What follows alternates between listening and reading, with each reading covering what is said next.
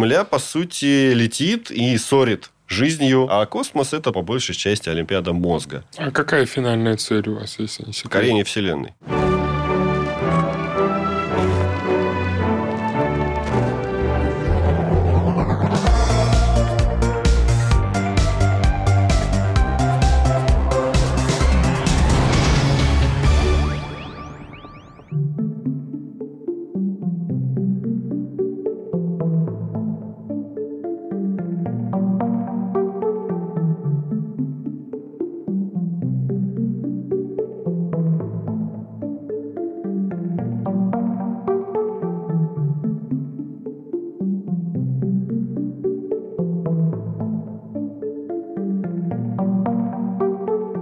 Здрасте, Виталий.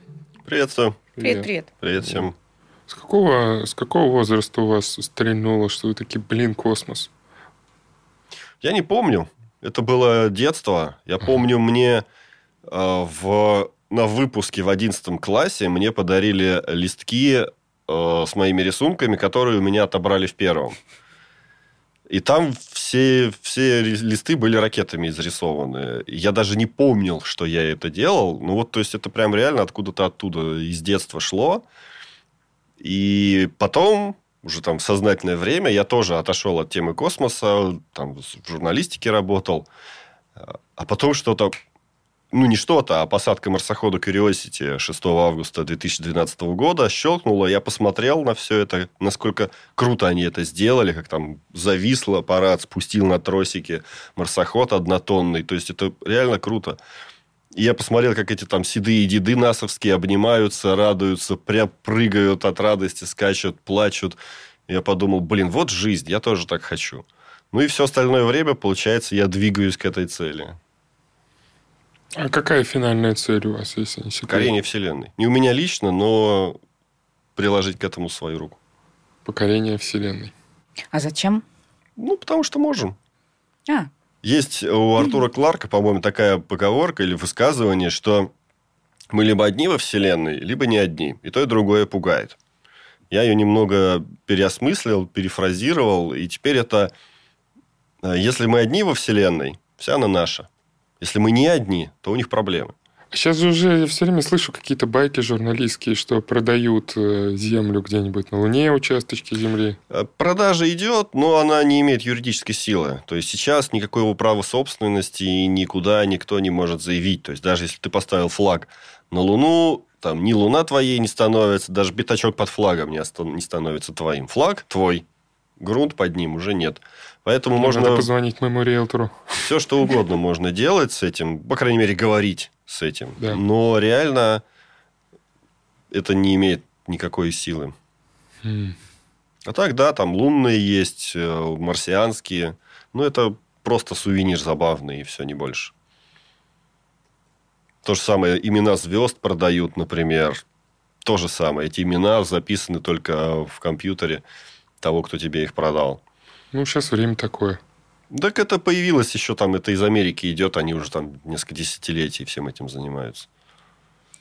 А зачем нам колонизировать или захватывать э, ну, вот эти космические дали?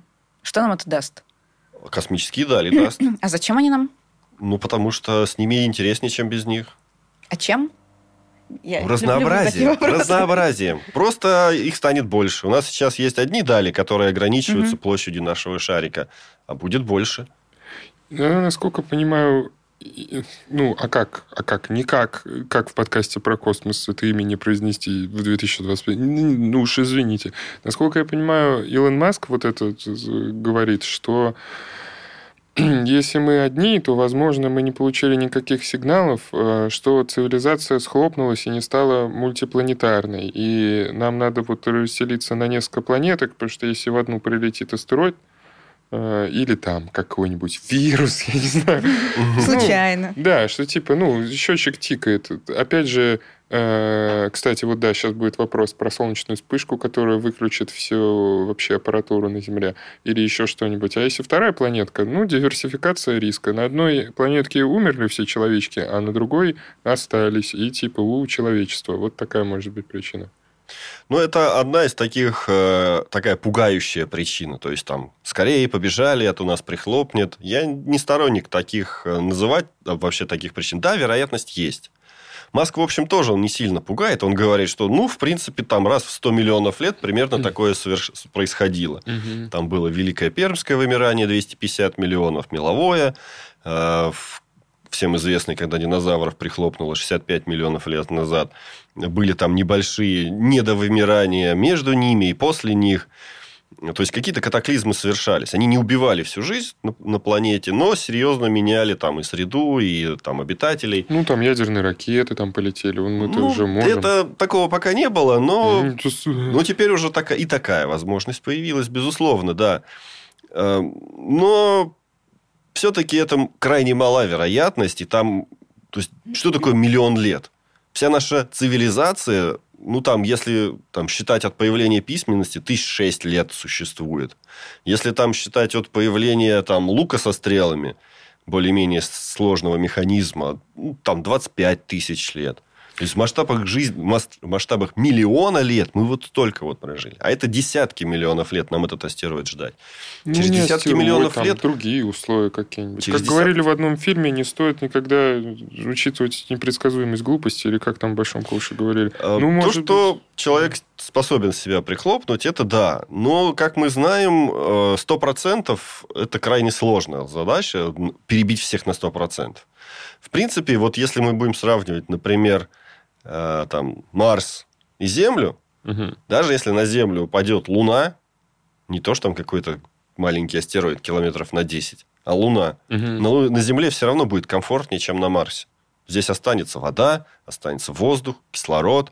Ничего этого, ну, точнее, на Марсе все это есть, но в таких количествах, что несовместимых с жизнью. И полагать, что вот мы создадим отдельную Землю вот на Марсе, это ну, такая э, завышенная надежда, мягко скажем. То есть, реально, конечно, базу на Марсе построить можно. Город построить на, на Марсе можно. База на Марсе. Да. Мечта. И, э, но он не спасет человече- человечество или человеческую цивилизацию, если она накроется на Земле. Он все равно будет очень сильно зависеть от, от поставок с Земли. И в этом плане импортозамещением им придется очень долго заниматься, и это будет гораздо сложнее, чем это сделать на Земле. Ну, а в то же время очень крайне сложно придумать опасность, которая, там, кроме не знаю, выключения Солнца, угу. которая бы погубила все человечество вообще. Да, там супер вспышка может отключить электричество. Вот супер вспышка.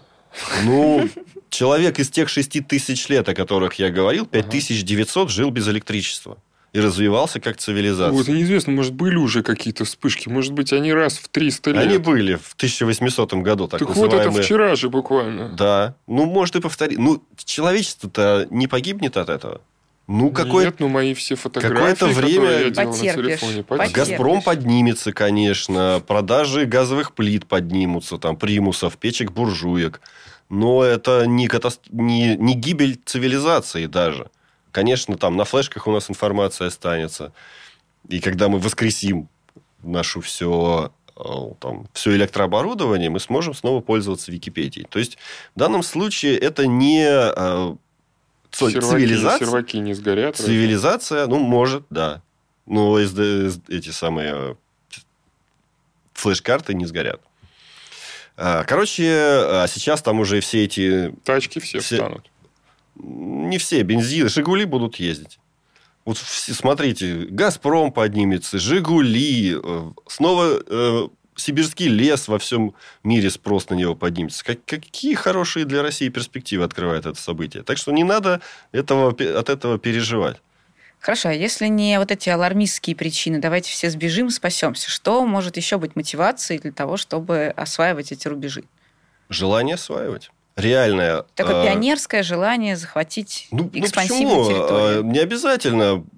Люди там в Египет или в Турцию отдыхать с пионерским желанием летают. Или там ну, посмотреть... Ну, пора, да. ну там пос, комфортно. Пос, посмотреть на Алтай. Ну, не обязательно. Ну, то есть, кто-то летает, да, там, почилить на, на пляжике, а кто-то там на пирамиды залезть. Там в Египте, в общем-то, угу. не самые комфортные условия для, для этих прогулок людям интересно что-то новое, какие-то новые переживания, новый опыт, впечатления. И космос в этом плане даст гораздо больше этих впечатлений, чем только Земля. На Земле, конечно, много всего, она супер разнообразна, безусловно. Но теперь, благодаря космонавтике, наши возможности Землей не ограничиваются. И вот это и есть э, главный мотиватор. Причем это не только туризм. Это могут быть там исследователи, и там золотодобытчики или добытчики чего-нибудь. Ну, в общем, в любом случае... Новый, это... новый свет, короче. М? Вот это романтика нового-нового света. Ну, по сути, да. То есть, это не... Э, не потребность, mm-hmm. ну, точнее, это не нужда, скажем так, нас туда гонит, а просто возможность, то есть открылись новые возможности с появлением космонавтики, и просто кто-то, какая-то часть человечества решает реализовать эти возможности. Там, не каждый же из нас, там, не знаю, на резинке над, над пропастью прыгает или хотя бы с парашютом. Э, не каждый на роликах катается. У него просто есть такая возможность. Но и каждый делает свой выбор, чем он хочет заниматься. И космонавтика просто добавляет больше возможностей. Можно там э, в Египет съездить, а можно будет когда-нибудь и на Луну. Вы были в Египте? Нет. Понял. Но зато есть стремление выйти за пределы этих обывательских фантазий о Египте и Турции. Это я сейчас абсолютно серьезно. А вот мы, мы говорили про, про колонизацию Луны, и что, на самом деле, если там построить некоторый населенный пункт, то он угу. будет очень зависеть от Земли. Получается, что, в принципе, на данный момент колонизация любых вот этих э, внешних территорий, она будет привязана к земным ресурсам. Да. Ну, какой-то, какая-то часть ресурсов может быть там взята. Вот сейчас как раз у ученых по Луне самый большой вопрос про, про воду. Со спутников, там, спектрометрами, разными средствами вроде бы определили повышенную концентрацию воды у лунных полюсов. А, и примерно там, да, понятно, где ее искать, но вот так вот, чтобы зачерпнуть там в, в горсть этого кус, кусок там лунного снега или лунного льда, или лунного реголита с кристаллами льда, как мы не знаем, в какой форме она там содержится еще. А, это вот задача ближайшего десятилетия. То есть, кто-то это сделает, там есть даже некоторая гонка небольшая, лунная. Там и русские хотят в следующем году запускать станцию к полюсу. Индийцы, китайцы, американцы. То есть, тут тоже такой, не, не в масштабах там 60-х годов, но определенные соревнования есть. И эта вода интересна не тем, что нам ее сюда привезти и чайку заварить, а тем, что ее там можно использовать как раз для той самой базы. На Марсе, в общем, тоже. Там и, и там какая-никакая атмосфера есть, и углекислый газ можно брать там для удобрений каких-нибудь, чтобы выращивать растения где-то под куполом. И вода там есть. То есть, по, по какой-то части, э, а вода это там довольно большая часть потребностей у человека там на МКС – в сутки 8 литров воды на человека расходуется. То есть, если мы собираемся поселить сколько-то человек на Луне, то вот следует рассчитывать, сколько там, какие будут. Ну, там она просто циклично используется, поэтому с этим попроще. Но все равно, если у нас есть поставки извне, это хорошо. Но, понятно, там металлическое оборудование, какие-нибудь гаечные ключи, молотки еще там, да, можно 3D-принтером напечатать. Сейчас такие эксперименты уже идут на МКС, пока пластиком печатают, но там с гаечными ключами они уже играются но все равно электроника, там, тонкая механика какая-нибудь, там это не сделать, поэтому это все вести э, с Земли. Если не колонизация, если исследования, какие исследования ну, сейчас проводятся в космосе, и, может быть, есть уже какая-то перспектива, какие будут проводиться в космосе, какие хочется проводить в космосе? Да, да, потому что я когда новости читаю, вот там что-то в невесомости, перец вырастили, выяснилось, что он дольше растет. И я такой, ну... Класс. Давно ждал. Так. Мечтал в детстве, читал Надо как-то принять эту информацию. Ну, если как говорить про исследования, э, связанные с пилотируемой космонавтикой, вот космонавты туда летают, что они там делают? Да. Там есть э, большой объем исследований, связанный с биологией э, жизни вообще, жизнедеятельностью в невесомости в условиях космоса, угу. и биологией человека, и животных, растений. А второе направление – это фундаментальные исследования, связанные там, с э, свойствами каких-нибудь веществ, материалов, э, точнее, это прикладные с, с веществами, материалами в невесомости, угу. потому что это вот как раз, э, по сути, такая космос, вот орбитальная станция, она дает два, две среды. Вакуум глубокий и невесомость. То, что ну, там вакуум еще в каком-то масштабе на Земле можно сделать, а невесомость практически невозможно, достаточно длительную. И вот там проводят исследования, связанные именно с этим. Там и выращивание кристаллов, и изучение свойств тех самых материалов, когда их там наносят такими образцами на такую полку и выносит ее в космос и смотрит, что с ними там за месяц или там больше происходит, или за год. Э, Комара вроде высовывали там Ну, и он потом ми- ожил. Жив, живые организмы, личинки в, в космос да, да, выносили. Да. Ну, не сам комар, его личинка. То есть, она могла засохнуть, потом отогрели ее, отпоили, и она полетела. Соответственно, Фига. жизнь могла Самое быть... интересное... Дру... Самое интересное другое. Когда один космонавт вышел на внешнюю часть МКС, на улицу, и в своей каюте протер иллюминатор, Ага. И вот тем, что он потом протер, это произвели, проверили микробиологи и нашли бактерии на улице. С внешней стороны? Да.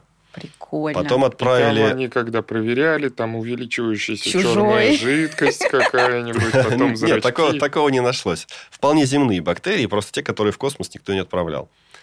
Mm. Потом провели более детальные исследования, и оказалось, что они, их расположение э, концентрируется э, с подветренной стороны, то есть со стороны лобового стекла. МКС, она хотя кажется такой бесформенной крокозяброй, у нее все равно есть перед, и она этим передом летит вперед. Угу. И вот на него, на это лобовое стекло и на эти все части, которые по ветру стоят, вот на них эти бактерии концентрируются, а с обратной стороны нет. То есть это все само, бактерии, земные микроорганизмы сами добираются как минимум до высоты МКС своим путем, без космонавтики естественным путем. То есть Земля, по Они сути... Тоже в космической гонке. Э, Земля, по сути, летит и сорит жизнью вот просто как комета. Вот раскидывает ее в окрестностях себя. И если мы найдем жизнь там на Марсе, на Европе сейчас э, собираются искать, это спутник Юпитера, э, там на Энцеладе спутники Сатурна, Следующее, когда мы ее найдем, это, кстати, к слову о, за, о задачах. Угу. Вот у беспилотной космонавтики, у межпланетной уже вот это одна из задач, жизнь найти. Когда мы найдем ее, наконец, следующее, что придется доказывать, что она не земная, что ее не принесло когда-нибудь ветром там миллиард лет назад, а она сформировалась независимо и самостоятельно. Так, мы говорили про выход э, из космоса. Э, несколько раз оказывался с друзьями в споре. Мне кидали потом YouTube ролики, я такой, ага, но потом все равно путаюсь. Э, значит, вот можно, можно вот так вот в космосе, перед тем, как выйти, вот так вдохнуть, закрыть глаза и вот ну, на 5 секунд, буквально на пару сек, вот так, у меня же глаза не вылезут, как во вспомнить все. Разница всего одна атмосфера. Так корячить не будет. Глаза закипят. Прекрасно. Не делай так, Но они не... Э, они закипят? закипят. Но не потому, что не, а, типа, не достиг... Не... вот эта болезнь, когда поднимаются... Нет, не совсем так. А, чем выше в горы поднимаются люди, тем mm. ниже температура кипения. То есть, там где-нибудь на Эвересте, чтобы чай заварить практически невозможно, потому что вода кипит при плюс 70 градусах. Если подниматься выше, то в какой-то момент Э, вот из-за падения атмосферного давления температура кипения достигнет 36 градусов. Угу. Это температура тела, то есть э, человек своим теплом начнет выпаривать кипятить свою жидкость. О, Леха Класс. заварился. Э, и здесь это так называемый предел Армстронга. А в космосе еще хуже с этим делом. И неоднократно были случаи, когда люди оказывались там либо на экспериментах, либо в высотных полетах, оказывались просто вот вот так вот, закрыв глаза, э, в очень низком давлении, там на высоте 15-20 километров, или аналогах в барокамере. И они практически моментально теряли сознание, и потом, когда их откачивали, э, они вспоминали, что последнее, что они ощущают, это как э, пузырится слюна на языке. То есть, она кипела. И все слизистые точно так же будут выкипать выпаривать. Ну, 5 секунд, в принципе, не страшно, если действительно посильнее зажать. Вот, вот, можно. Глаза, есть, да? глаза зажать еще ну, можно. чисто. Но э, проблема с атмосферой в груди, потому что разница одна атмосфера это довольно много. Даже э, в волейбольном мяче угу. разница где-то там 0, ну, 30%. Разница одна атмосфера, вот, по-моему, в автомобильных шинах. Угу. То есть, э, представь в какой-то момент, что Э, ну, так это утрированно можно сказать, что высунув голову в космос, ты угу. получишь эффект взорвавшейся автомобильной шины у себя в легких. Ну, то есть, они расшир... расширятся настолько. Этот эффект можно тоже, если в горы поднимаешься, заметить. Я сам, когда это увидел, удивился, хотя как бы физически это понятно. А, вот есть всякие печеньки в герметичной упаковке. Вот мы их на, выс... на высоте да, уровня моря приобрели, поднялись на высоту 2 километра, я смотрю, они надутые. Я такой, офигеть, физика. Никогда не думал, что это настолько очевидно работает. Вот примерно то же самое, только в гораздо больших масштабах произойдет и с нашими легкими.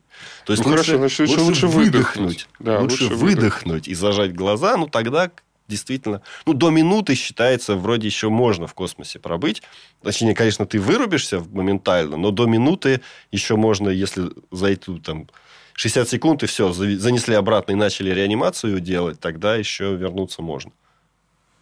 А, значит, один из последних фильмов этих «Звездных войн», где принцесса Лея выпала ну, в да, космос, ну, да. Она еще Скайуокер, это тоже не, ну, надо ладно, учитывать. Ну, Медиахлориан, ну, там знаешь, сколько?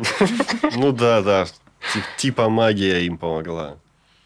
Я не буду рычать Чубака. Вот что, что, э, что неправильно, это то, что моментально все замерзнет.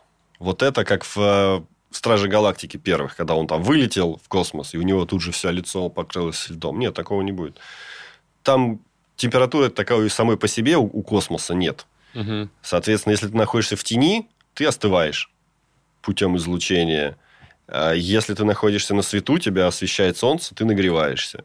Там всякая радиация вообще лютая. Ну, радиация это так, баловство. На кратковременные полеты это не, не влияет существенно. То есть каждый космонавт, слетавший на полгода на Международную космическую станцию, получает в среднем, как в среднем получали ликвидатор на Чернобыльской аварии.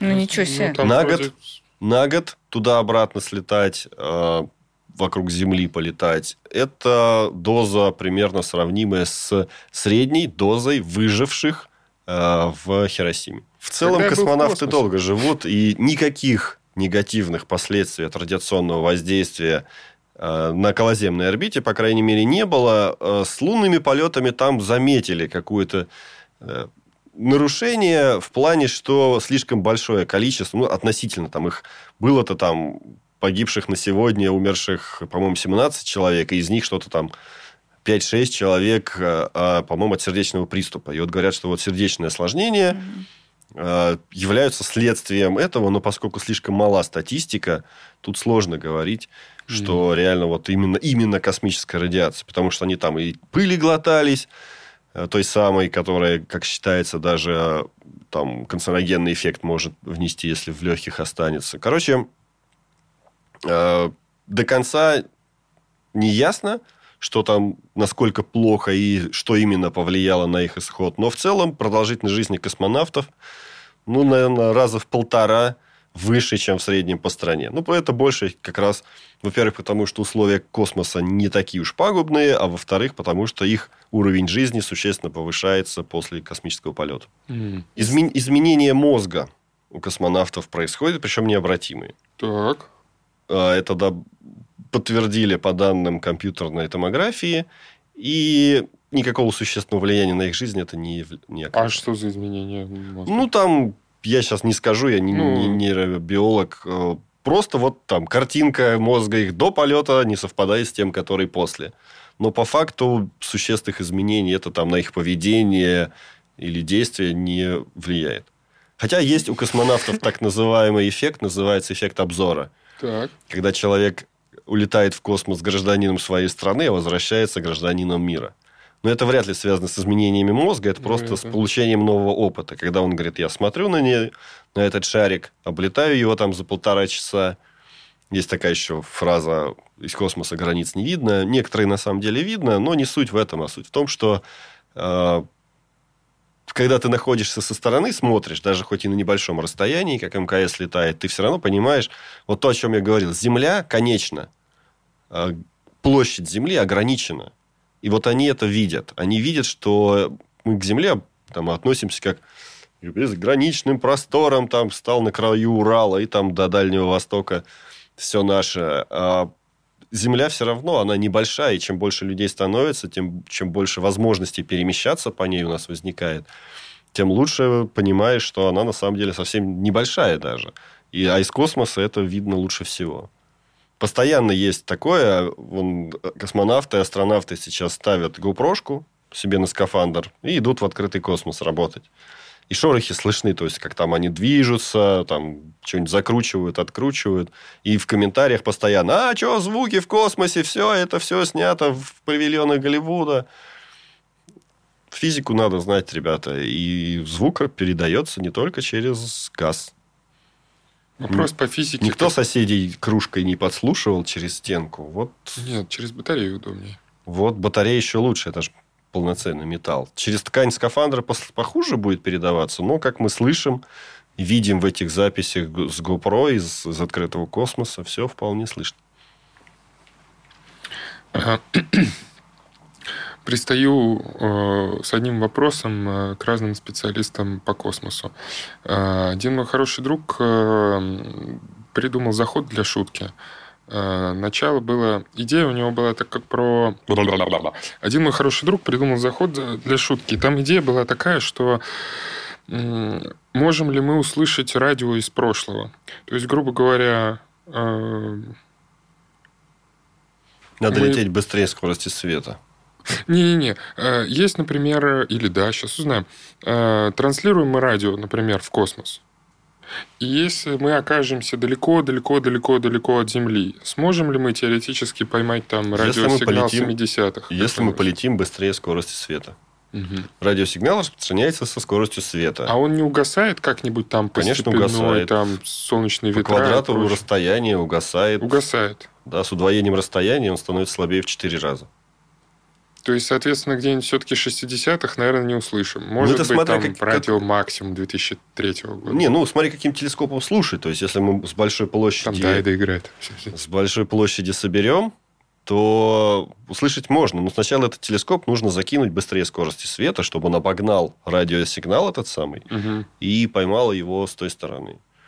Такое в фильме в одном было, в сериале каком-то там в 90-х годах американском. Так. И они там типа летели в звездолете и попали в радиоволну какого-то э, там, 70-х годов, да, тоже американскую. Но это, конечно, так уже не будет, потому что там эффект Доплера, она будет растянута, и бортовые системы корабля просто так вряд ли поймают. Ну, при превышении скорости света, если мы обгоним эту радиоволну, в принципе, можно. Но поскольку мы не способны преодолеть скорость света, и ничто ее не способно преодолеть, насколько мы пока знаем, ага это будет сложно. А как же прыжки в гиперпространство?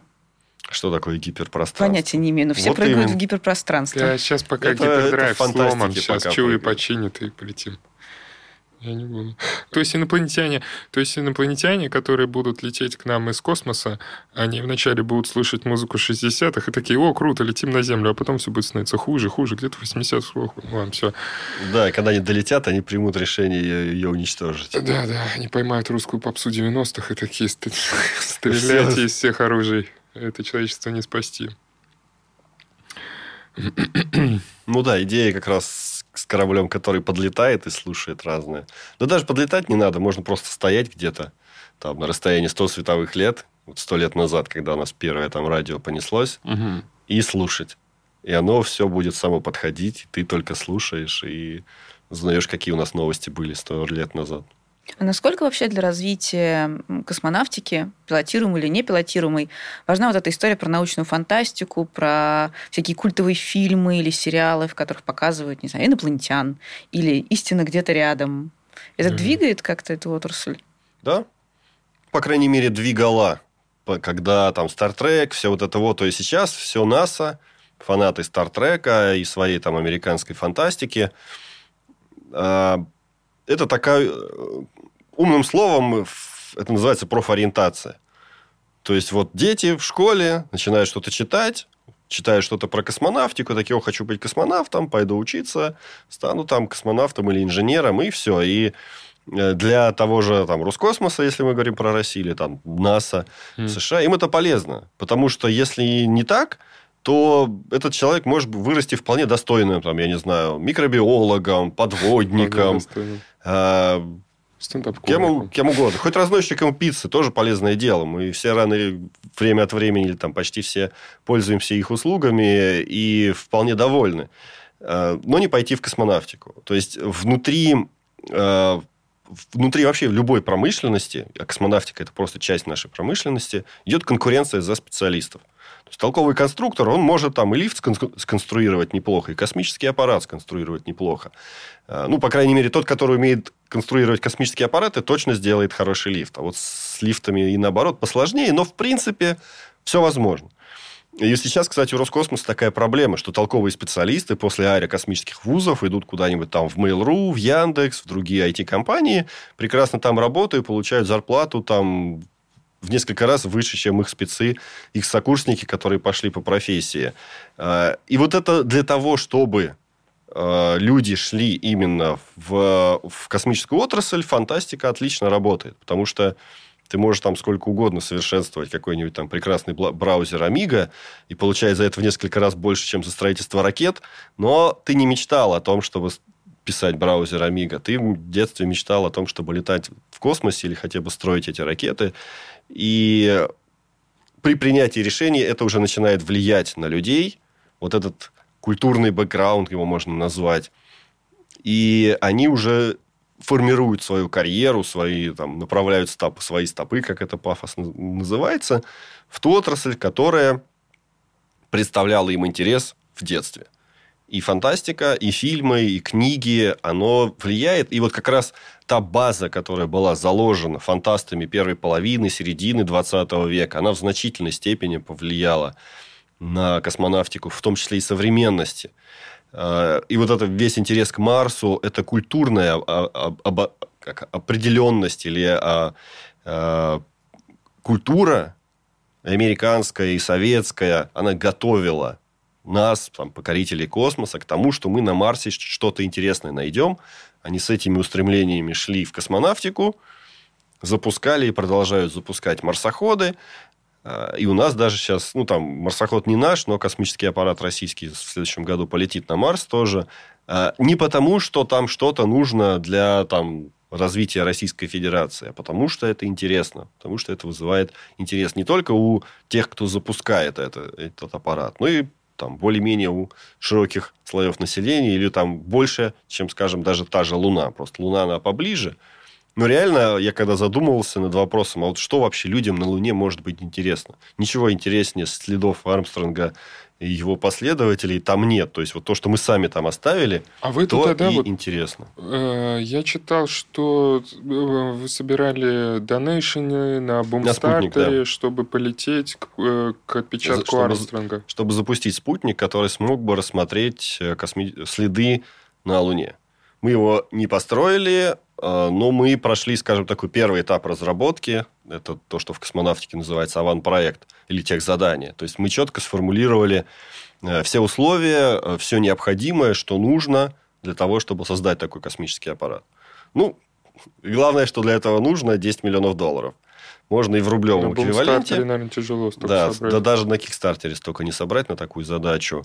А, но в целом все остальное, техническая часть, э, вот это нам уже гораздо легче, потому что там я-то не инженер, но там во всем этом проекте участвовала группа инженеров с опытом разработки космической техники, и там все, что они не могут сделать, они знают, где найти специалистов, чтобы они могли сделать.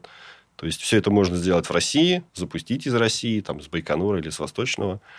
То есть, в целом, все по силам, кроме найти денег на такую задачу. А реально, конечно, научных задач, э, научные задачи там есть тоже, но вот так вот, скажем так, не из государства, а там из каких-то частных инвесторов, спонсоров гораздо сложнее найти. Хотя, в общем, тот же самый спутник с хорошим телескопом на Луне может вести вполне научные исследования.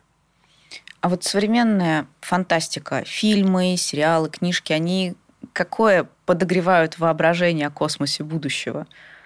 Вот это интересный вопрос, да, и интересно вообще об, об этом поразмышлять. Реально, конечно, сейчас, ну, про книги сложно говорить, э, все-таки сейчас уже не та культура, не то поколение, чтобы там чтобы жить, жить книгами, да.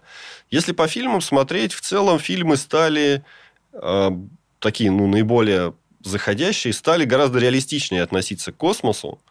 То есть там Армагеддон, День независимости, это мы не берем, конечно. А вот там Марсианин, Интерстеллар, несмотря на то, что там они там через черную дыру, через книжный шкаф, шкаф перестукивались, все равно или вот недавний это с Брэдом Питтом к звездам, хоть он там местами чушь чушью, но отношение к космосу, восприятие космоса. Мы уже не смотрим на него как на источник э, там, чего-то вкусного, как там... Тур... Ну, хотя «Аватар», конечно, все на, на той же самой теме пасется. Э, мы уже гораздо меньше ждем оттуда пришествия инопланетян. То есть, вот к звездам, он, мне кажется, это прям это выражение, ну, это фильм, это воплощение всей депрессии Голливуда по поводу того, что мы все-таки не нашли инопланетян. То есть, они прям выплеснули на нас все это в этом фильме. И это действительно отчасти разочаровывает, что ну как же, мы вот столько ждали, там, марсиан тех же самых, а их нет. Вот просто. Из других краев хотя бы услышать их, мы даже этого не можем. И не потому, что не способны слушать. Слушают, ищут всеми средствами, какие есть. И эти средства постоянно возрастают. И вообще тишина. Никого нигде. Такой отстой. Мне так это вообще... И, и вот Э, создателям фантастики в таких условиях гораздо сложнее. Им приходится либо придумывать что-то там, по-прежнему играть на всех прежних вот этих стереотипах, что либо чего-нибудь вкусное. Ну, опять антропоморфный с двумя Да, либо, либо, э, либо свое отражение там какое-нибудь в кривом зеркале ну, Прибытие, прибытие, кстати, топ в этом Прибытие в этом плане мне не понравился, потому что вот как раз прибытие, он играет Э, на вот этом стереотипе о том, что прилетят добрые инопланетяне и дадут все вкусное, научат чему-нибудь интересному, дадут чего-нибудь, и мы такие бодрые полетим покорять Вселенную с халявными технологиями. Да, конечно, и эти самые конкистадоры пришли и дали индейцам много всего вкусного. То-то сейчас... А Нет, а тебе почему в не том фильме большая проблема, он построен на вере в гипотезу лингвистической относительности. Ну, что мышление и речь непосредственно связаны, и что, по сути, то, как ты говоришь, отражает то, как ты мыслишь, и если ты поймешь образ речи, ты поймешь образ мышления. Гипотеза лингвистической относительности не доказана. То есть это, ну, это как бы базовая предпосылка на которой строится mm. содержание вот, отдельно от космоса, да, содержание взаимоотношений между живыми существами в этом фильме. Оно так не работает. И потом они их назвали какими-то дурацкими именами. Люди между собой, этих э, прекрасных пришельцев, назвали какими-то дурацкими именами, апеллирующими к американским комикам. Фу, американизация и вестернизация. Так они же в Америку прилетели. Ну, понятно. Или там по разным странам. А, да, по разным странам. Я забыл, какими. Ну, Забыл, какими, но американские комики есть неплохие. Ну ладно, хорошо, я понял. Ну, то есть, строго говоря, современная фантастика готовит, если мы можем так сказать, а, там, юные поколения к тому, что не ждите там никаких идти. Да, она, она готовит к более прагматичному космосу. И в этом плане как раз роль того же самого Илона Маска очень велика, потому что он задает, он, по сути, а, переизобретает идею освоения космоса. Вот те идеи, с которыми там Циолковский и все там мыслители там начала 20 века, потом фантасты, все это подогревали наш интерес к космосу, э, он во многом иссяк. То есть мы там не... Э, да, там, вот как будто ц... хайп же спал в определенный Циолковский момент. же, он э, считал, например, что невесомость это будет самое лучшее, что там космос может дать человеку. Это такая прекрасная среда, где человек может отдохнуть, восстановить здоровье невесомость оказалась самым страшным условием в космосе для человеческого организма. Все, что э, наибольший вред, который наносит э, человек получает от космоса, идет от невесомости. Радиация это вообще фигня по сравнению там одну тысячную, может быть, негативной части радиация дает в сравнении с тем, что дает невесомость. От двух до четырех часов в сутки человек в космосе занимается тем, что борется с невесомостью физкультура, пробежечки, штанги. Ну, там, понятно, штанга вес иметь не будет. Но там типа эспандеров таких тяжелых есть. Э, и это нужно для того, чтобы человек не умер, вернувшись на Землю в силу притяжения. И то есть, вот такое ожидание. Новых никаких суперматериалов там мы не смогли создать. Там, ну, где-то что-то, какие-то эксперименты есть, но на промышленный уровень так ничего и не вышло, просто потому что нерентабельно. Пока э, найдут в космосе такой материал, пока поймут, как его производить, пока запустят производственную линию, там либо забудут давно про этот материал уже на другое, на новое поколение, там, условно, электроники перейдут, и никакие эти кристаллы выращенные уже будут не нужны. Либо найдут на Земле более быструю и дешевую замену. И оказалось, что вот мы по-прежнему, космос это либо вот там э, соревнования государств, демонстрация возможностей игра мышцами, либо фундаментальные исследования, которые напрямую э, никакой сразу, по крайней мере, никакой пользы на Земле не приносят. Ну, либо э, прикладной космос, э, там, спутниковая съемка, навигация, ретрансляция данных. То есть, в общем, помощь нам э, по жизни на Земле. Э, и все. И вот, то есть, вот это вот э, ради чего туда бежать, ради чего постоянно вопросы задаются, и вы с этого начали, зачем?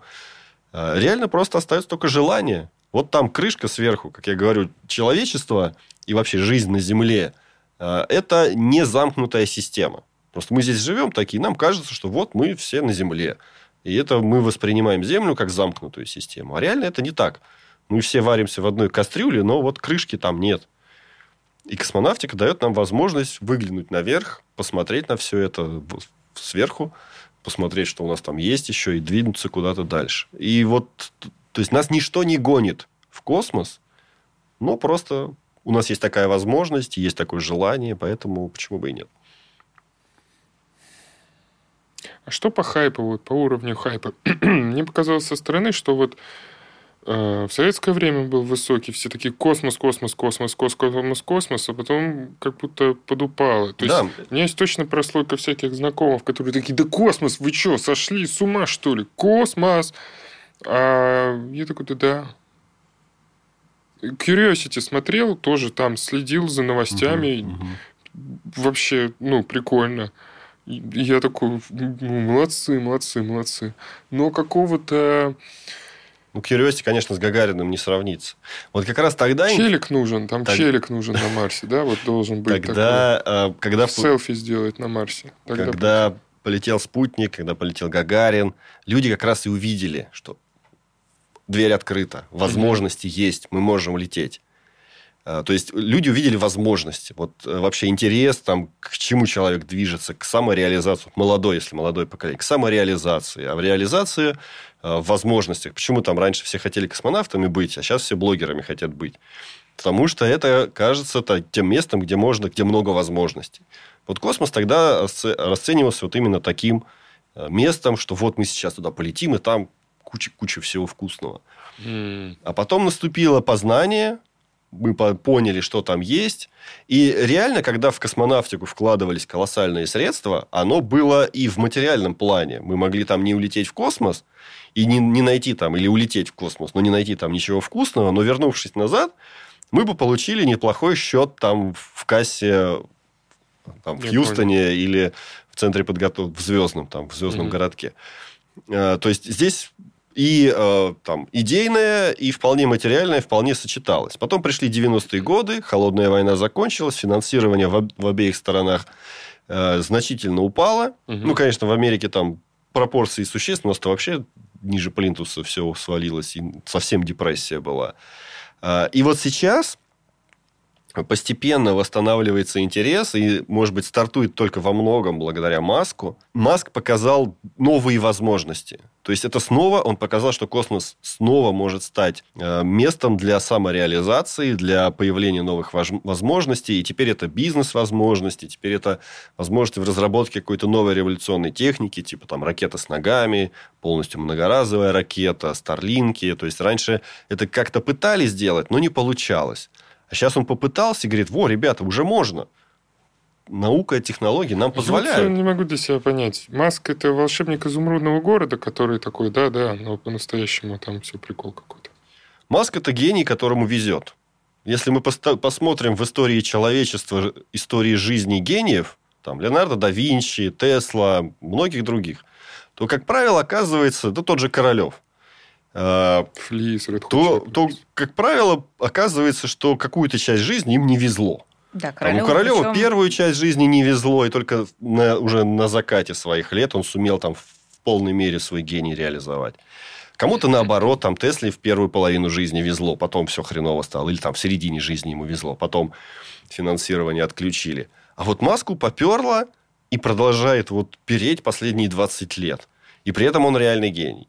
И вот это сочетание обстоятельств вокруг него, и его влияние на то, куда реализовать там свой потенциал, оно и дает вот этот колоссальный, прям, как можно сказать, кумулятивный эффект, который влияет на всю космонавтику, и там даже, это я смотрю со стороны космонавтики, а там понятно и Тесла, и всякие там игра его со скриптой, и все остальное. Огромное влияние э, создает один человек. Это вот, к слову, там, о влиянии личности в истории. Э, то есть, вот это вот прям просто вот ему везет. И он гений. Два, две составляющие. доезжает. Нормально. Но ведь мне кажется, что развитие космонавтики, вообще космической темы, оно не только за счет таких гениев реализуется. Есть же наверняка какие-то, ну, не знаю, программы, не программы, а привлечения непрофессионалов, любителей. Но НАСА периодически там говорит, типа, чуваки, вы что-то снимаете свои телескопы, присылайте нам. Не, это было плохо работает. на самом деле. Да, как любители вообще, вот, ну, они... У любителей больше появилось возможностей какое-то принять участие. Есть известны там даже а, объекты в космосе, обнаруженные любителями, даже какие-то там явления во Вселенной, которые непонятные, непонятно что. Есть такое. Или там, например, астрономы-любители открывают там кометы прилетающие. Вот недавно Борисов, наш астроном, ну, он такой, конечно, относительный любитель, скажем, он не профессиональный астроном, но по астрономической подготовке там многих астрономов поучит. Э, он самодельным телескопом вот таким вот открыл первую внесолнечную комету. То есть, комета, которая прилетела из другой солнечной системы, из другой звездной системы.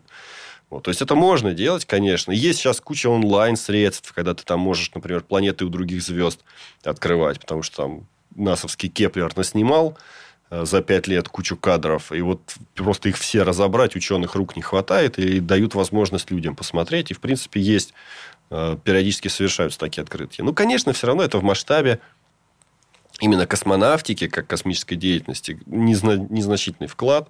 Реально, конечно, космонавтика – это дело профессионалов. То есть, это там пять лет учиться на инженера или астрофизика, там, еще если сверху хочешь стать космонавтом, еще несколько лет отучись, э, подготовка, там, пройди все экзамены. То есть, это все равно очень-очень сложное дело. И как раз стараниями Маска во многом, а, стараниями других э, создателей частных космических компаний возможностей прикоснуться к космосу именно сейчас стало больше. Там, начиная с того, что ты там можешь в Инстаграме на НАСА под, подписаться, э, и заканчивая тем, что ты там можешь купить акцию какой-нибудь космической компании, и теперь ее успехи будут и твоими успехами. Хотя, по сути, ты там как сидел на диване, так и продолжаешь сидеть там в телефоне там да, пять да, раз. У меня есть такие товарищи и, с инвестициями. Да, и уже ин, инвестор в космическую компанию. Сейчас у них это упало, но они будут продолжать запускать. Я докупил еще как раз в низах. Блин, еще раз упал. Да, да, мы знаем, о ком это, этот разговор. Это просто зависть. Зато они ощущают причастность к космосу. Ну да. Наверное. Да. И самые главные деньги, которые они заплатили за эту акцию, реально пошли инженерам, которые уже занимаются разработкой ракетно-космической техники. Так что в целом хм это не самое плохое дело, и эти возможности, они реально стимулируют развитие космонавтики, потому что все эти деньги, привлеченные на продаже акций, вкладывают снова в разработку технологий. Социально ответственное поведение. Не могу не спросить, может быть, кто-то из наших слушателей и зрителей э, не знает, сам неожиданно для себя только вот недавно э, узнал – и причем даже отправлял историю одному моему другу, который астрономом долгое время работал, он там под Питером.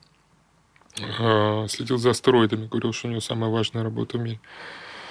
А, вдруг прилетит. А, короче, вопрос, история в двух словах, не в двух словах. Как вы нашли Марс-3? Ну, в двух словах сложно сказать. Э, во-первых, Марс-3 да. – советский космический аппарат, не спутник, который сел на Марс. Размер его был, ну вот, может быть, э, как вот пространство между нашими креслами. То есть, примерно полтора метра в поперечнике. Социальная дистанция. Да. Он сел на Марс. Ученые примерно знали, там плюс-минус несколько километров, где угу. именно. В 71 году. Сел и вырубился. То есть, он там пикнул, что типа я здесь, я сел. И на этом связь оборвалась. Что с ним стало, по какой причине, там, может, разбился, упал не так, антенна куда-нибудь там в землю смотрела, никто не знал. Через несколько десятков лет, в 2007 году, над этим местом пролетал американский космический аппарат МРО. Это такой э, здоровенный аппарат, в общем-то, с вот с таким телескопом полуметрового диаметра, который смотрит вниз, Мгм. в Марс. И с высоты примерно там 250 километров он сфотографировал предполагаемое место посадки этого аппарата. Мгм. И там фотография была э, по ширине, по-моему, 6 километров, в длину 20 километров. Ну, она охватывала пространство. Окей. 6 километров на 20 километров. Пиксель один занимал примерно 25 сантиметров. То есть, вот 25 на 25. Ну, как мой... Так. И э, вот на, этой, на этом пространстве с вот таким качеством, то есть размеры этого космического аппарата на этом снимке 8 на 8 пикселей примерно. И 8 его на надо было найти. И при том, что там вокруг куча камней такого же размера примерно раскидано. Какие-то побольше, И какие-то нет поменьше. технологии, как CSI место преступления, когда можно увеличивать. Да, Это- нельзя увеличивать. Да дело даже не в том, что там насколько увеличивать, а в том, что именно увеличивать. То есть, это вот площадь там, Большая... там как большой город. И вот на этом... на Это этом- ваша идея была его найти по этой фотке. Э, Не моя идея, я это тоже там подсмотрел. Есть такой сайт даже, Марс, Марс 71, по-моему, он называется, .ру. Марс 71 это другое название этого аппарата. Марс 2, Марс 3, их там было два. Э, Один популяризатор и энтузиаст Вас, космоса. за- вас укусил другой популяризатор. Да. Ага. Э, У него просто на этом сайте, этот сайт был посвящен этому аппарату. Из Якутии, кстати, человек. Мгм. То есть космосу все страны и все края покорны, даже дал- далекие от космоса. Сейчас самая большая связь Якутии с космосом это то, что на них э, ступени ракеты, стартующие с восточного, падают. Э, Вот. Ну, в общем, отвлеклись, да. Он написал там, ищите, пожалуйста, Марс 3 вот здесь, дал там ссылочку на этот сайт. Я полез туда, увидел гигантскую фотку, понял, что без вариантов одному здесь искать э, просто нереально. Мгм. А, И в это время я там уже открыл сообщество в ВКонтакте про марсоход, Curiosity как раз. Ага. Рассказывал там про то, как он бродит, ходит, там камни смотрит. Фотографии выкладывал. И там набралось вот где-то за несколько месяцев, там, по-моему, 4000 подписчиков на тот момент было. И я говорю, ну ладно, там, американский марсоход это хорошо, а вот нам патриотический квест исторический. Э, Взял этот кадр, разделил на много файлов поменьше, загрузил и говорю, народ, вот каждый давайте разберем, каждый по кусочку. И будем смотреть, кто что найдет интересного. Оказалось, что такие попытки были до меня и нашли парашют, ну, по крайней мере, предполагаемый парашют, то есть такое большое, диаметром примерно 7 метров, белое пятно э, в марсианской пустыне. Скорее всего, это парашют и есть, просто при- присыпанный песком, пылью. А сам Марс-3 не нашли, и вот мы искали, искали, искали, и тоже не нашли. И я такой, ну, ладно, искали, не нашли, но потом подумал, что, наверное, надо все-таки попытаться самому, раз уж я народ поднял на это дело, как-то впустую тратить время некрасиво. Надо уж просмотреть настолько тщательно, чтобы можно было сказать, либо его вообще невозможно найти, либо все-таки возможно. И Либо смотрел, смотрел, и Да. раз похоже, что он. Но я думаю, и, и вот что? Вот мне кажется, что это пятно на карте, это аппарат советский. Как я докажу, что это он? И там еще несколько месяцев пришлось потратить на то, чтобы доказать, что это он. Несколько месяцев вы с этим пятном... Вот, Пришлось, э, ну, это, конечно же, там перемежалось какой-то жизнью, работой Ну, и всем понятно. остальным. Не сидел же я на нем, над ним несколько месяцев. Пришлось обратиться к российским ученым. Они обратились к Амери- с одной стороны, обратились к американцам, которые управляли этим аппаратом, чтобы они еще раз фотографировали это место. Э, Нашли специалистов, которые строили этот Марс-3 еще в 70-х годах. Нашли, э, Вы попросили... узнаете этот аппарат? Он ваш? Да, да, да. Пришли, э, даже дошли, ну, точнее, попросили специалиста на предприятии, которое производило этот аппарат, чтобы он Мгм. сходил в архив, поднял чертежи и уточнил некоторые размеры некоторых деталей, по которым мы могли бы пересравнить э, то, что мы видим на фотографии, Ага. с тем, что в чертежах. Там был один параметр, который нельзя было придумать. Я просто пикселями посчитал, говорю, что вот, наверное, у меня вот так получается. Давайте посмотрим, что в чертежах. И совпало. Боже, какая романтичная история. Ага. Же вообще же... ты- И да, и действительно нельзя на 100% утверждать, что это он, потому что качество снимков лучше не стало, хотя там спутник продолжает летать на той же высоте. Curiosity далеко от него, да? Вот так я себе Марс. Тысячи километров, да. А вот, и когда подъедешь? Не дотоп. Я думал, если у меня с Луной все получится хорошо посмотреть на следы американцев, то на следующий бы мы задачу как раз взяли строительство маленького марсоходика, чтобы он посмотрел на наш Марс-3. Но это такое мечты все еще. Блин, круто. Красивая история. же. Красиво Вот люди делом заняты. Да. Тогда это было просто прокрастинация. Тогда была работа другая, другие задачи, и я так отдыхал. Просто чем бы позаниматься? Поищу на другой планете космический аппарат. Я теперь обычно Ну, говорю, Это лучше, чем смотреть подборку видео на Ютубе, как люди пробуют острые соусы, поверьте мне. ну, наверное, да, не, не увлекаюсь такими вопросами. Ни острыми соусами, ни просмотром таких роликов. Э, Ну, Ну, теперь, когда я говорю, что я нашел на Марсе аппара- космический аппарат исчезнувшего государства, на меня так смотрят. Да, и много вас нам таких на РЕН-ТВ. Да, заявления такие, они должны быть. У вас должен быть еще кейс вот такой под рукой и очки сдвинутые. Да, да, да. Эм, Но, ну, просто шутка то, что. СССР исчезнувшее государство. Да-да-да. Ну, без пояснения не все сразу понимают. Но, по сути, это было первым археологическим открытием на Марсе. Класс. Круто мне же. очень нравится. Вообще. Пос- после меня там еще два аппарата осталось. На тот момент, э, да, два. Бигль-2 и Марс-6. Вот. И я там уже тоже вот этих всех людей, которые участвовали в поиске Марса-3, Ага. направил на поиски Марса-6. Это тоже советский аппарат, который разбился. Ну, мы, наверное, его нашли, но мы пока не можем доказать. То есть, там нет вот этих деталей, по которым можно было наверняка сказать, что это он. А британцы в это время искали свой Бигль-2. Это британский аппаратик, который в 2003 году тоже ушел в атмосферу и больше признаков жизни не подал. А они нашли все детали, и оказалось, что он сел, начал там раскладывать солнечные батареи, и в этот момент сдох. То есть, он совершил мягкую или частично мягкую посадку, начал даже работать, а он такой был в виде таблетки, и у него такие створки раскрывались в разные стороны, и он должен был стать в виде цветочка. Мгм. Вот. И вот у него два лепестка раскрылось, на этом все. И вот эти ребята нашли, причем если бы в то, в то время я сказал, не давайте искать нас, наш Марс-6, а давайте искать их Бигль-2, мы бы его тоже нашли. Но здесь уже вот отдал предпочтение отечественному аппаратику. Странно, что его не замело. А там в разных местах по-разному. Есть другие Обычно примеры. я Там... себе представляю красный песок и какой-нибудь кусок железяки такой торчит. А, Это в кино, в «Марсиане» такое есть, Да. это выдумки, да. Там песок движется очень медленно и в довольно локальных областях, где там какие-то более высокие...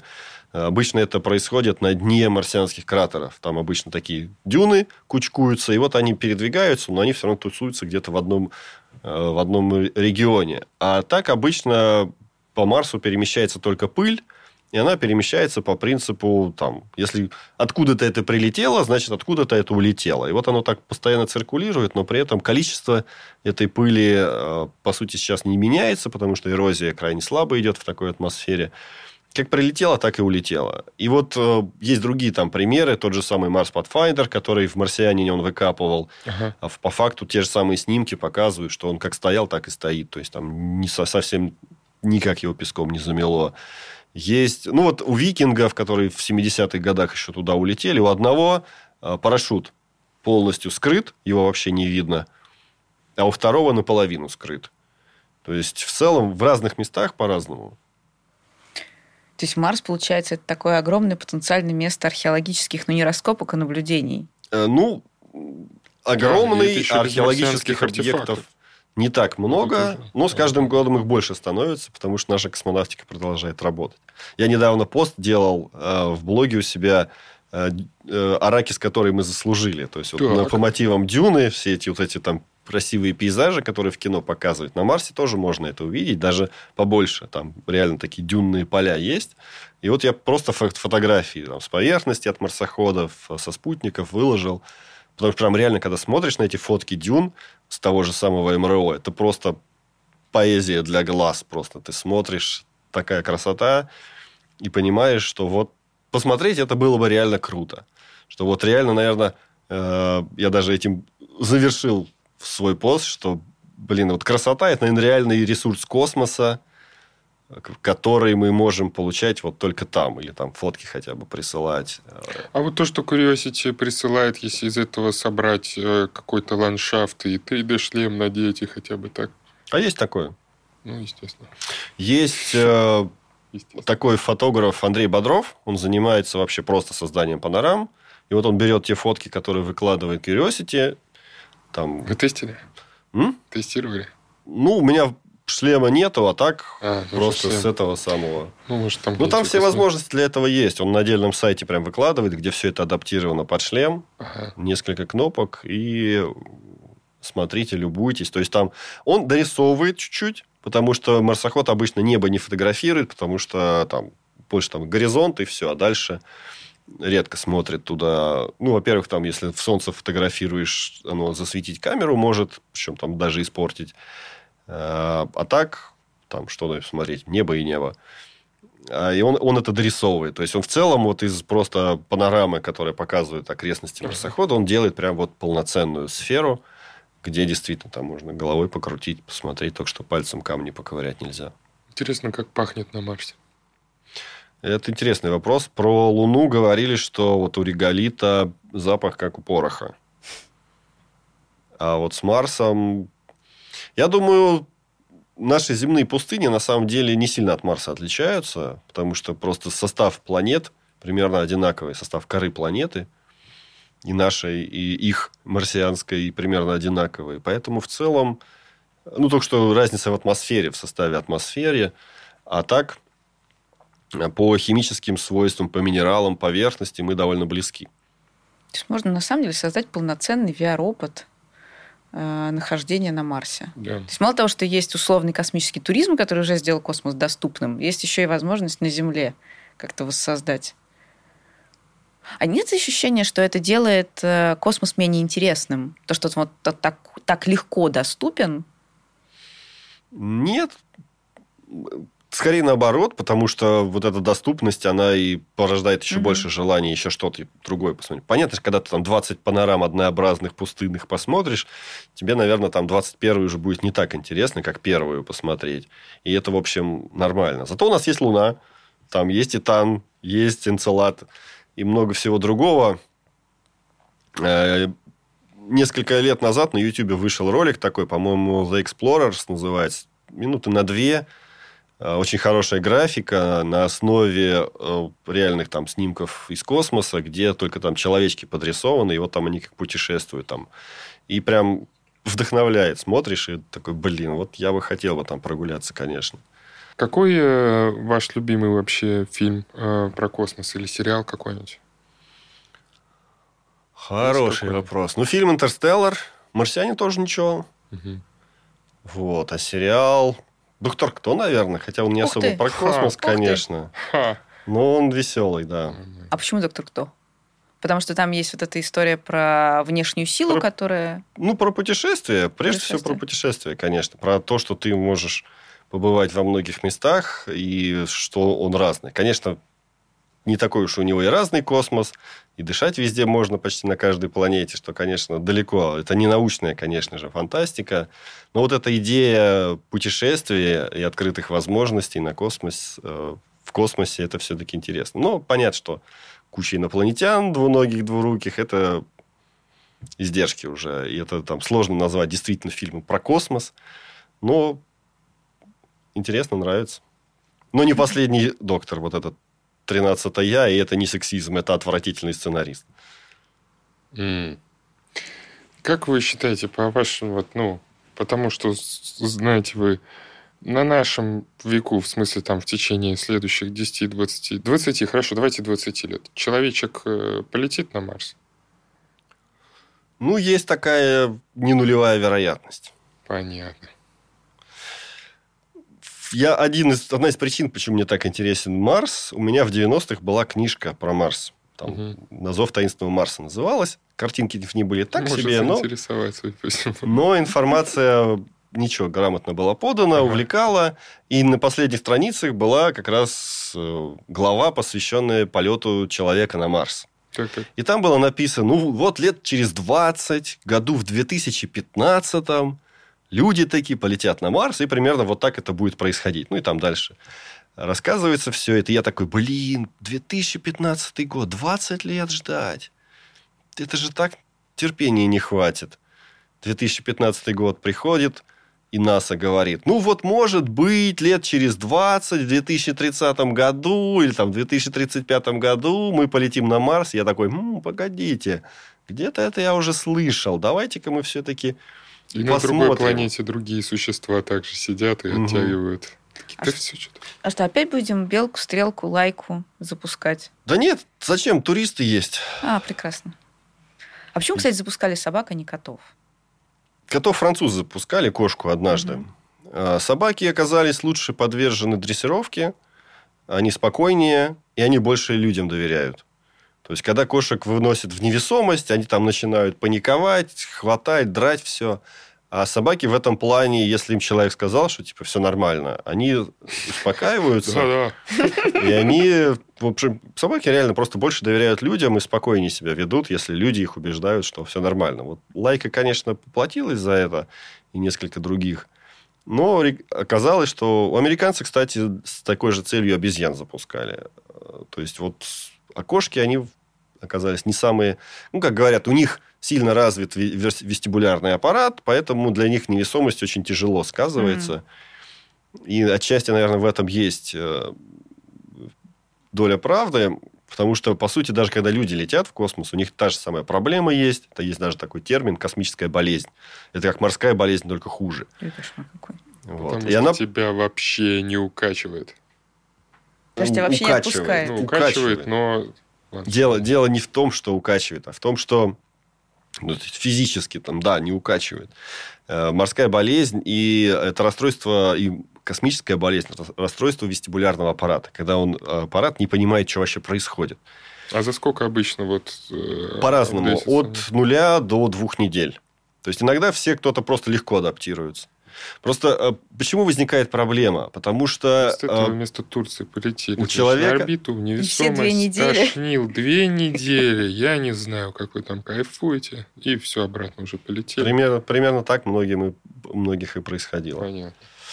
Э, там проблема с тем, что у человека есть два источника информации, у мозга есть два источника информации положение тела относительно э, пространства. Это вестибулярная... Э, вестибулярный аппарат и глаза. Глаза, да. И они и, вместе пытаются... А, и когда а, вестибулярный аппарат противоречит тому, что показывают глаза, тогда значит, наступает расстройство. Организм думает, что что-то произошло, мы почему-то не видим противоречия. Вот. И если человек может, мозг человека может быстро переключиться на глаза и верить глазам прежде всего, тогда происходит адаптация очень быстрая. А если мы верим больше вестибулярному аппарату, который там, по сути, отключается, вот тогда начинаются проблемы. Это же как VR. Ты это смотришь, да? Кстати, э, кстати, про VR, да, там очень близкий эффект. И как раз вот до этого, до развития VR не было... Полет в космос всегда был э, лотереей. Не было вот этого э, теста, как ты будешь воспринимать, как твой организм будет воспринимать невесомость. И многие космонавты... в космосе, и кто-то кто в центре там друг другу 20 баксов, знаешь, как в фильме передают. Я же говорил, он будет блевать. Вот, да, примерно так. То есть, э, многие космонавты после долгой подготовки летели, и все было плохо. А кто-то, ну, тоже после подготовки летел и вообще никакого эффекта не замечал. Либо какие-то переход... Э, какие-то промежуточные состояния. И вот буквально несколько месяцев назад опубликовано было исследование, где вроде бы научились вылавливать вот эти э, эффекты э, при помощи как раз VR. Mm. Круто. Можно сразу отсечь, И... Э, увы, профнепригодных. Ну, не Нет, там, же. там не профнепригодность. Космонавт летит на полгода, и если там две недели он пострадает, ну, как бы к этому уже спокойно относится. Это уже в план может быть заложено. Издержки. Да? Издержки. Ну, примерно как издержки космические туристы, которых можно да, отправить. Я, насколько понимаю, Илон Маск говорил, что пока будет э, путешествие только вот в один конец. Обратно тех, кого будут отправлять, если они будут отправлять, не будут возвращаться. Ну, не совсем так. Э, идею запускать в один конец придумал не Маск. Э, это запустили ребята из проекта Mars One. Ага. Это вообще голландский стартап. Э, их идея была в этом, да, что если мы не летим на Марс, потому что система, чтобы долететь туда и вернуться обратно, слишком дорогая и большая, давайте полетим в одну сторону. Это, в общем, задача, если мы там хотим долго жить, а не просто сесть, открыть окно и, в общем, на этом закончить. Угу. Эта задача тоже сложная, поэтому у них ничего, собственно, не получилось. Они недооценили степень, или сознательно, или несознательно недооценили степень сложности этого. И, в общем, ничего у них не получилось. А Маск, он немного по-другому сказал. Он сказал, если вы собираетесь возвращаться на Землю, не быть колонизатором, а просто туристом скататься и вернуться назад, может, вам и на Земле хорошо, может, вам и не надо никуда. А, соответственно, он предлагает лететь туда в один конец не потому, что не будет возвращения назад. А потому что там круто. А потому что ему нужно для реализации его идеи, нужны колонизаторы, нужны люди, которые потратят всю свою жизнь на строительство того самого города, там, на 10 миллионов человек, о котором он говорит. То есть, в данном случае, если Ой, ты понимаешь, что там, ты не сбежишь, что тебе не нужно убегать оттуда, а ты вот прям как, как раньше там в Америку уплываешь, шли Сибирь покорять в одну сторону, жить туда. А, когда ты принял это решение, сел и полетел. Ты технически будет возможность вернуться назад, потому что его вся система, вот эта с полетами на Марс, она начинает значительно снижать стоимость запуска тогда, когда все это работает многоразово. Когда одни и те же корабли летают, как рейсовые автобусы по много, по много раз. И то есть возвращение будет заложено в саму схему этой программы. Mm. А почему 10 миллионов, кстати? Почему город на 10 миллионов? Ну, он решил, что, или там как-то посчитали его специалисты, что вот такой город выйдет на самообеспечение. Mm-hmm. То есть, вот там будет развита промышленность, которая позволит как раз избежать вот этой зависимости от земли, о которой я говорил. Если представить, э, что уже есть некий город, не знаю, 10 миллионов, не 10, есть уже база есть, почти там сама, сам, сама по себе... Э, база уже есть, сама по себе она вот себя уже почти обеспечивает. Ну, там всякие есть политические терки, но в целом, да. Есть варик туда поехать, но в один конец. Э, вы бы ворвались в такой проект? Думаю, да. Не женат, да? Это не... Нет, это... Не-не-не, я на кольцо посмотрел. А женат, не женат. Нет, не женат. Я женат, мне нельзя на Марс. Тебе нельзя в бельдяшке, ну можно же всех с собой взять. Да, да, нет, сын согласится, не, жена тут останется. Да у нас тут там, там только сейчас квартиру переехали. Есть, есть вариант жену говорить. Мне, на самом деле, вот эта сама, сама идея... Она ненавидит э, риски, она ненавидит риски просто. Сама идея строительства города на Марсе, э, мне кажется, не очень э, удачная, пока на Марсе довольно грустные условия для жизни. Ну, то есть, не внутри базы, а вообще на природе. Я к этому осознанию этой мысли пришел после двух дней в Норильске. Я посмотрел, как там люди живут, в принципе, вот Норильск – это отличная модель марсианского города. Потому что вот шаг влево, шаг вправо, за улицу, за околицу выходишь, и все, ты почти как на Марсе. Э, зима тоже прекрасное время года. Ну, летом еще там более-менее. Э, и вот ты понимаешь, что э, ты можешь полететь туда. Ты даже можешь жену уговорить полететь туда. Может быть, даже она тебя уговорит в один конец жить но и ты делаешь осознанный выбор. И все нормально. Ты понимаешь, оцениваешь риски, готов на них пойти. Все честно. Угу. А вот к детям, которые родятся, уже будет нечестно. Потому что у них выбора не будет. И дети, которые будут там расти, для них единственной мечтой будет попасть на Землю. И это, там, ну, если с Норильском это еще полегче, то с Марсом уже будет такая, э, по сути, Э, преступление даже, можно сказать, в отношении детей. И новое неравенство, сегрегация. Старый свет – Земля, новый свет – Марс, и хрен ты попадешь с этого Марса на Землю. Ну, попасть можно, но это, конечно, технически. Но это все равно будет довольно дорого, сложно. Может быть, там будут детей, конечно, возить в такие туры. Посмотрите, вот это вы видели все на картинках, а теперь можете... На желтых ракетах, как а, да, можете возвращаться. И не факт, что кто-то возвратится. Ну, в общем, здесь есть такие моральные уже вопросы, хотя вот Пап, ну я хочу технически... поступить в космическую академию. Еще один сезон, сынок. Мне нужна помощь с оружием. Что, сначала в Норильск на акклиматизацию? А потом уже... Да-да-да. Блин. Ну, есть о чем подумать, конечно. Поэтому надо делать терраформинг, терраформирование. То есть мы когда... Ядерные заряды взрывать на полюсах Марса. Ну, это очень утрированное представление. Даже если мы возьмем все имеющиеся на Земле ядерные заряды и взорвем на всех имеющихся полюсах Марса, сильно лучше в нем, на нем не станет. Тут задачка гораздо сложнее, требующая гораздо больше энергии. Не на нашем веку. Ну, может быть, к концу нашего века что-то такое уже будут ближе возможности человечества, если наш рост, конечно, будет таким динамичным, без каких-то там, без какой-нибудь Третьей мировой или какой-нибудь всемирной эпидемии. Э, может быть, такие возможности уже будут ближе. Э, пока же я считаю, что вот именно город, чтобы жить на Марсе, пока не нужен. База исследовательская, может быть, там тех же самых колонизаторов, которые будут готовить эту самую уже терраформирование. Но реально, конечно, человек – это очень прихотливое существо, очень нужно много совпасть а, условий, чтобы мы а, могли комфортно жить. И вообще жизнь на Земле. Вот э, там летом был на Байконуре, смотрел, как модуль наука запускали, и смотрел по сторонам вот эти вот сухие, там в июле уже сухие травинки, Э, верблюды, которые, казалось бы, подготовлены к пустыне, и ты смотришь, как верблюды так в рядок стоят, прячась от солнца в тени высоковольтной вышки. То есть она же вся вот такая вот, там от нее и тени-то толком нет. И, а им все равно уже. И они эволюционно готовы к этой среде, и им все равно хреново, и вот они вот так вот, вот стоят. То есть э, для нашей жизни там температурный диапазон совсем небольшой там плюс-минус 10 градусов, и мы уже не живем, а выживаем. И в этом плане тащить людей туда или там тащить нашу жизнь туда, где перепад в 100 градусов, это довольно тяжко, и это все равно будет выживание.